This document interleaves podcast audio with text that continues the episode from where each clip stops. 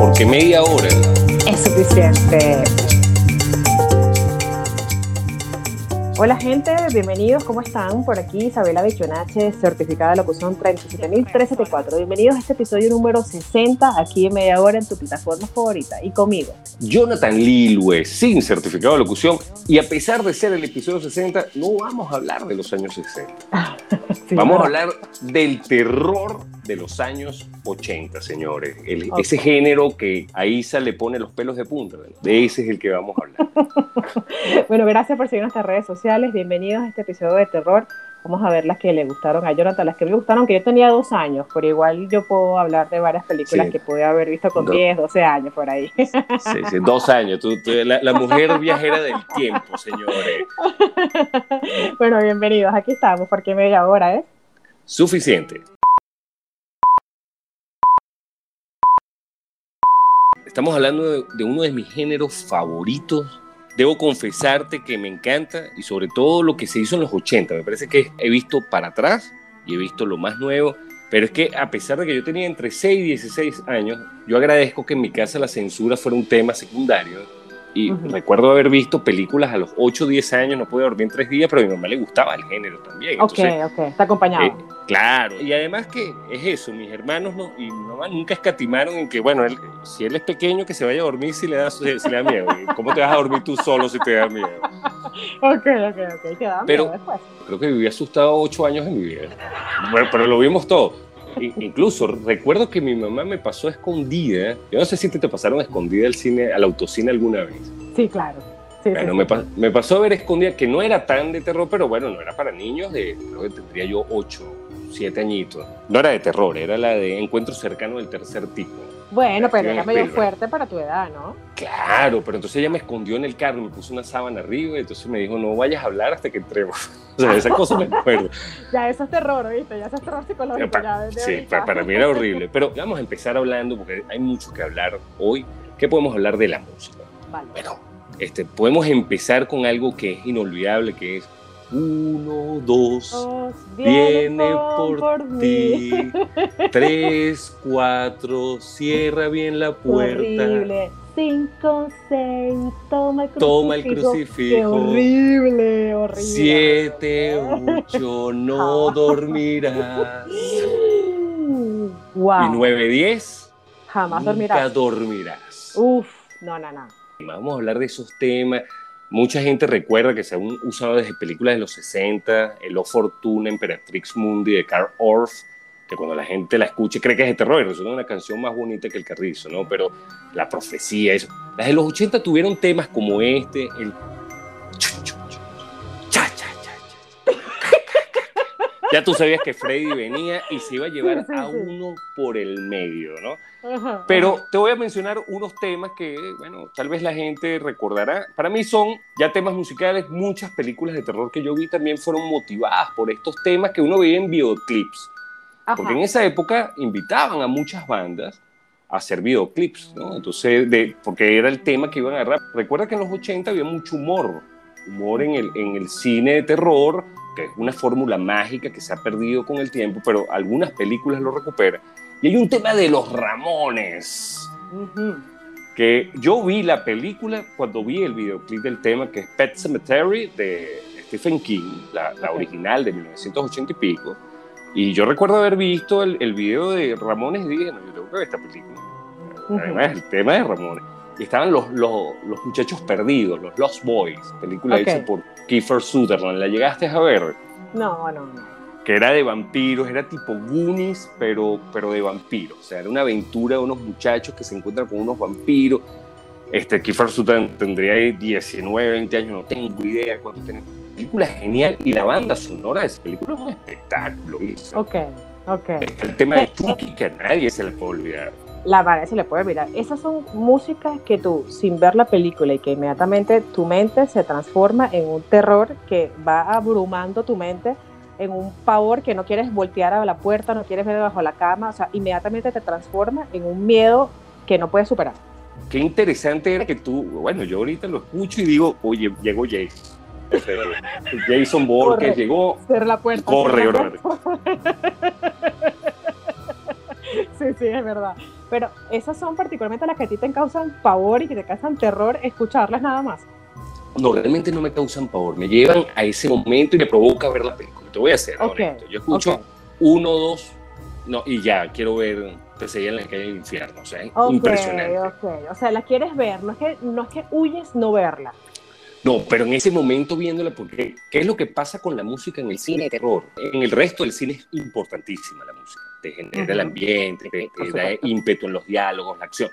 Pero es que en el terror ya te crispa. Cuando tú escuchas ciertos sonidos, ya tú, ya tú dices, oye, ya no sé si quiero ver lo que viene o no lo quiero ver, ¿no? sí, bueno, yo tengo cuatro fundamentales que dos las has nombrado, que es la de Freddy, uno, dos. Esa, yo no sé si esa niñita sigue viviendo, pero esa niñita impacta en los sentidos del terror. Yo, a mí, yo no soy como tú, a mí no me invita a ver la película, no sé si ya me trae la quiero ir y punto, ¿no? O sea, yo ahí cierro, pongo off y ya. Esa es una. Eh, la música del fantasma de la ópera, eh, a mí me da un terror horrible, no sé por qué, y ojo, la ópera de por sí tiene su historia súper importante e impactante a su vez, pero a mí no me, a mí no me, no me parece una ópera ah, bueno, agradable musicalmente, no, me, me causa un terror horrible la música de los fantasmas de la ópera. De hecho, es usada en muchas películas de terror también. Sí, sí, cómo no. Hay muchos cantos gregorianos que, a pesar de que fueran a capela, con, con vocalizaciones me da mucho. Siento que va a venir Freddy Krueger a matarme, siento que va a venir una tijera debajo de la cama, siento que va a venir un señor con un, cuchillo en la mano. O sea, siento que inmediatamente va a venir algo criminal que me va a atacar de manera que no voy a poder sobrevivir. O sea, este canto gregoriano me causa, eh, me causa súper impresión. ¿Sabes que te quería comentar también cómo hacen la música de las películas de terror? ¿Tú tienes algún conocimiento de cómo la hacen o cómo surge la película de la música de terror? De algunas, por ejemplo, te puedo comentar la de The Thing, que es de John, Camp John Carpenter. Creo que fue Morricone, que fue el que hizo la musicalización del Bueno, el Malo y el Feo con Clint Eastwood. Y él no vio la película. Eh, impresionante. Morricone no vio la película. Ah, mira. Bueno, John Carpenter lo llama, le dice, vamos a hacer esta película, necesito que musicalice. Es de terror, toma el guion, él no vio la película, hizo la música y quedó perfecto. Wow, sí, hay bandas sonoras de películas de terror que realmente eh, impactan en, en todo sentido y tiene una hilación de cómo va el, desenlace de cada episodio increíble. Pero hay un instrumento que se llama waterphone, que es, que es como, imagínate un sartén. O sea, por eso es que yo creo que también hay una relación del sartén, siempre se defiende la gente con un sartén ante un ataque de terror, ¿no? Es un sartén con ciertos eh, eh, recipientes de bronce y dentro un agua. Y ese es el instrumento que produce el sonido de las películas de terror. Pero ¿cuál sonido? ¿Cuál sonido en particular? Porque hay muchos sonidos. Está el, de, está, el de, está el del cuchillo entrando en la piel, por ejemplo. o sea, hay varios. No, el sonido etéreo, vibrante que aparece en todas las películas de terror.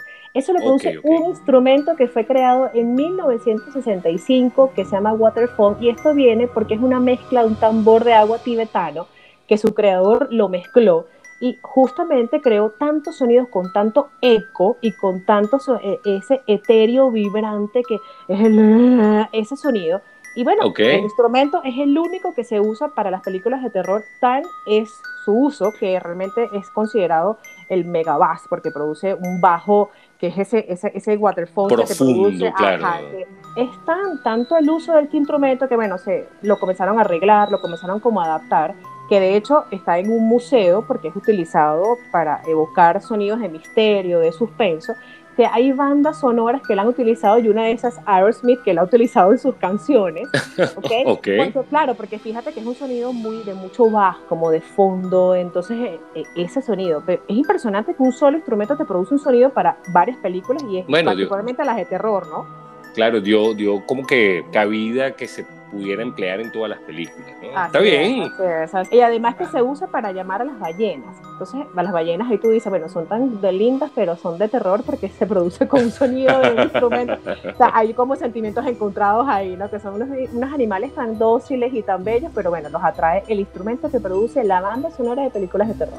Bueno, pero hoy no estamos hablando de cosas dóciles ni bello, hoy estamos hablando del horror, Isa. Te agradezco que te mantengas en el plano del terror. Lo que quiero es que la gente escuche nuestros recuerdos de la, música, de las películas de terror y compartan con nosotros cuáles les gustaron. Excelente dato ese del instrumento, ya, ya me voy a poner a buscarlo, a ver en cuánto. Un sartén, un sartén, con sartén lo lleno de agua y le pongo dos huevos ahí para sancocharlo. Pero ¿por qué tan, por qué tan dantesca tu ejemplo? ¿Por qué? ¿Por qué no puedo poner dos huevos de sancochar? ¿Cuál es el problema? Son ricos. Un, un, episodio de terror, un episodio de terror. Tenemos que dar miedo, no podemos ser un desastre. Que esa pero coge. Por e- Ahorita que vamos a hablar de películas, o sea, sí lo vi en un documental, el sonido del cuchillo entrando a la carne de psicosis, hice. Ajá, ajá, ajá, qué detallazo. Bueno, que no es de los 80.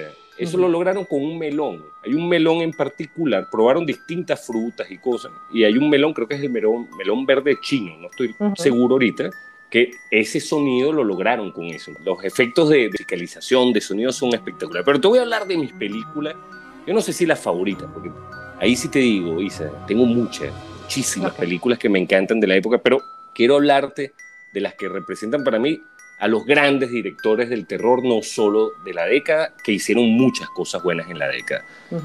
Uno es el gran Stanley Kubrick con The Shining, espectacular, a pesar de que a Stephen King detestó la película, a mí me parece que es una película, digamos, cuando sale Jack Nicholson, Here is Johnny, otra cosa. Sí, sí. Ya te había mencionado con la música de Ennio Morricone, The Thing, pero la original de 1982, no, no la cosa esa que sacaron hace como tres años, que, hace como tres años, señor, les digo, antes de la pandemia, porque ahora vivimos la era antes de pandemia, después de pandemia. Después, sí, sí, post-apocalipsis, antes del apocalipsis. Sí. Este, en esa época creo que Carpenter tenía su, no sé, agarran a sus actores favoritos, en este caso era Cole Russell, que, ya, que él era su favorito, The Thing es una cosa que yo vi más o menos a los 14 años y fue espectacular. Los efectos de esa película, el, el suspenso y después el terror de las escenas es, es otra cosa. Hellraiser, una de mis favoritas, independientemente de que Cliff Barker sea el director, es, yo creo que es culto. O sea, tú ves a Pinhead, el hombre este con los clavos en la cabeza, y no hay nadie de ninguna generación que no sepa que ese es Pinhead de Hellraiser. Okay. Y ya mencionamos dos clásicas que son Pesadilla de la calle en infierno de Wes Craven, uh -huh. que bueno, monstruo Wes Craven. Y hay una que me encanta enormemente y además hace poco, hace como dos, tres años, en el 2017 creo que salió la serie, también hecha por él, que es el gran Sam Raimi con The Evil Dead uh -huh. de 1981 una locura de película. La serie mantiene el mismo humor y el mismo sentido loco de la película. Vean primero la película de Sam Raimi y después vean la serie y les garantizo que o me van a odiar o me van a querer sí, bastante. Sí, sí, sí, sí, sí. bueno, coincido contigo con muchas. Eh, yo, las, yo las voy a recomendar en este caso por depende del streaming donde estén, ¿no? Eh, hay unas que están en Netflix, otras que están en Amazon. Viernes 13 está en ambas también. Perfecto son particularmente una de las clásicas de terror de los años. Juegos Diabólicos, que está en Netflix, es demasiado buena esa película, de verdad que es realmente un juego maquiavélico lo que produce esa película. Y yo no sé si es mi favorita, porque no sé si la palabra favorita sea la correcta. Porque entra en este género, exacto. Claro, porque no, favoritas, que bueno, ¿cómo es eso que tanto te gusta favorita? Pero, pero es buena, es Halloween, de verdad que el Halloween es una sí. súper tremenda película. De hecho, la nueva incluso también es bastante buena, porque bueno, ahí cierran los ciclos, que es importante. Pero yo te quería preguntar algo, ¿por qué te gustan las películas de terror? Dame una explicación que no solamente sea que la película está bien hecha, que la sangre se escucha perfecto, que el melón es perfecto. Esas características de animación o de, o de estructura de la película, no me las digas. Simplemente dime tu emoción al ver una película de terror. ¿Qué te produce? Miedo, y eso es encantador. Tú sabes que los griegos tenían un, término para, para exponer la, los, las emociones, que se llama catarsis, ¿no? Sí, claro. Y los tipos decían que, bueno, lo, lo malo te nutre, eso, eso de tú reírte, por eso ellos crean la, la comedia y la tragedia. Porque uh -huh. los dos sentimientos te generan cosas. Me parece que el terror puede darte de los dos, ¿no? ¿Por qué pagas, por qué pierdes o por qué inviertes tu tiempo en algo que tú sabes que te va a dar miedo? ¿Por qué lo haces? Porque la, la, el sentimiento de miedo es necesario para el ser humano. A mí me parece que a mí, a mí me gusta tener miedo a veces. Sí. Okay, Incluso, ¿Pero por qué? ¿Por qué? Oye, no sé, doctora Isa, este, realmente tendríamos que hacer unas cuantas sesiones adicionales para llegar te quería comentar precisamente cuáles son, cuáles son las razones psicológicamente Oye, demostradas. Te, te, agradezco, por te favor, pero no me tengas en agua. Es que te lo voy a decir, porque yo, yo incluso me, yo dije, es que Jonathan es este, porque la explicación del por qué dice la estructura emocional y psicológica del por qué el ser humano le gustan las películas de terror. Yo no es mi género favorito, pero te puedo decir que las puedo ver. Siempre fíjate que tú en una película de terror tienes a un personaje favorito que suele ser o bien el villano o bien el protagonista que es el bueno que va a sobrevivir. Tú escoges, al comienzo de la película escoges un personaje que te va a gustar y tú te identificas y eso lo llaman los psicólogos la teoría de la disposición, donde tú te empatizas con el actor que tú te vas a identificar, piensa el, el protagonista o el antagonista, ¿no? Cuando este protagonista comienza a hacer determinadas acciones para salvar su vida, tú haces una relación con él y tú dices que necesitas salvar. Y por eso es que parece mentira, las películas de terror tienen un final feliz, porque esta persona o este personaje no muere y termina sobreviviendo. A diferencia de que también están las personas que se identifican con el antagonista pero no precisamente porque sea el malo, sino porque el protagonista no es el bueno.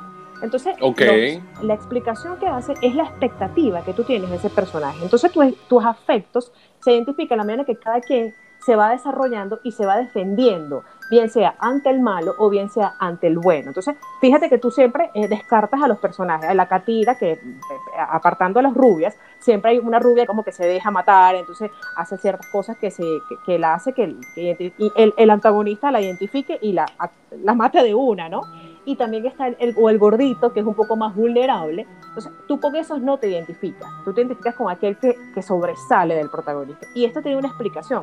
Y ojo, no es una explicación de que tú sencillamente eres políticamente incorrecto porque tienes un sádico por dentro o tienes algún tipo de problema interno que necesitas tener la identificación de las películas de terror. No, es que sencillamente parecerá mentira, pero este tipo de personas que les gustan estos géneros porque en cierta forma pretenden salvar a la humanidad. Entonces yo digo, bueno, hay que tener más Jonathan en el mundo para salvar la humanidad con películas de terror. Viste, viste, dice. No, y costa, hay otro elemento que a mí me gusta, me gustó muchísimo, sobre todo en los 80, y es el desarrollo de los efectos especiales. A, mí me parece que hubo un salto importante en los efectos especiales, pero no descarto, si los psicólogos lo dicen, eso está oculto en mi, subconsciente y no lo puedo negar. Así que ese miedo tiene una razón. Son, tú simplemente te quieres llevar bien con el malo o con el bueno. Alguna razón quieres defender en el mundo y quieres ser el, el héroe de la película. está bien. Bueno, tómenlo en cuenta, vean estas películas. Si quieren una nota más familiar, también tienen los Gremlins, los Cazafantasmas, Beetlejuice. Sí, el este Caldero Mágico que está en Disney también. Claro, la tiendita de los horrores, que son comedias, pero bueno, tienen bastante de terror, dan miedito. Para impulsar a estos próximos salvadores del mundo, bueno, vamos a ponerle estas peliculitas, ¿no? Critters también. Está bien eso. Y hablando de series se complica la cosa porque, eh, por ejemplo, nosotros, yo me crié en Venezuela, tú también, y aquí llegó muy poco de las series de terror que habían, pero sí recuerdo profundamente la de Alfred Hitchcock Presents, que era una brutalidad. cada capítulo era, de por sí, yo me enamoré del señor Vincent Price, o sea, me pareció que es el tipo, Vincent Price igual terror. Lo vi como en 10 capítulos. Entonces, ¿tú te acuerdas de alguno de, de Alfred Hitchcock? Muy poco, la realmente de verdad que poco. Y no, no, como te, no es, o sea, no, es que siempre yo creo que siempre va a pasar lo mismo. Entonces, por eso es que yo siento que estoy no invirtiendo un tiempo que puedo ver otra cosa porque sé el resultado. O sea, es totalmente predecible las películas de terror. Es muy poca las películas de terror que no todo el mundo va a morir. Ok, está bien. este, chévere. A mí me encanta porque yo no, no, sé predecir el resultado. Generalmente es como cualquier película. Por ejemplo, una película de superhéroes, tú sabes que los superhéroes van a lograr vencer al mal. A mí me gusta más el cómo, ¿no? Por ejemplo, de, de, los slashers, lo creativo de las muertes, lo creativo de los efectos. Realmente creo que, porque al final va a quedar The Last Girl, que es un concepto del cine de terror, pero cuando te digo que me cautivó Vincent Price y lo, lo busqué hace, hace poco, hace como dos meses, tres meses, busqué ese capítulo en particular, bueno, me tuve que pasear por varios, aproveché y vi varios de Alfred Hitchcock. Ok, bueno, ya, ya, lo estoy Oye, que él es un, detective egocéntrico. A mí me encantaba eso de Alfred Hitchcock, que sus personajes eran súper elaborados, ¿no? Espectacular. Me acuerdo uno que es un asesino, de esos que vi, y bueno, te trae recuerdos, un asesino que le, le habla a la audiencia y él le explica lo que va a suceder. Ajá, y, te, y te envuelve en la narrativa y resulta que él termina matando a la persona y te crea sentimientos encontrados, porque llegas a ser empático la narrativa del tipo. Eso, eso, o sea, que, no que el bueno se convierte en tu, en tu héroe, ¿no? El malo se convierte en tu héroe. O, bueno, te sientes hasta que haces lo terrible y tú dices, oye, me, engañaste, ¿vale? Me tenías cautivado y resulta que, eres un tipo malo. Pero la otra serie que te quiero hablar es La Dimensión Desconocida, que no era de terror, era sci-fi. ok. Pero tenía sus elementos que, que te causaban tensión, ¿no? Saben ese horror profundo, a veces veías cosas. No sé qué series tú veías en esa época, realmente no había muchas para agarrar. Sí, es verdad, es verdad. Claro, y recuerda que, bueno, yo las vi un poquito pasada de tiempo también.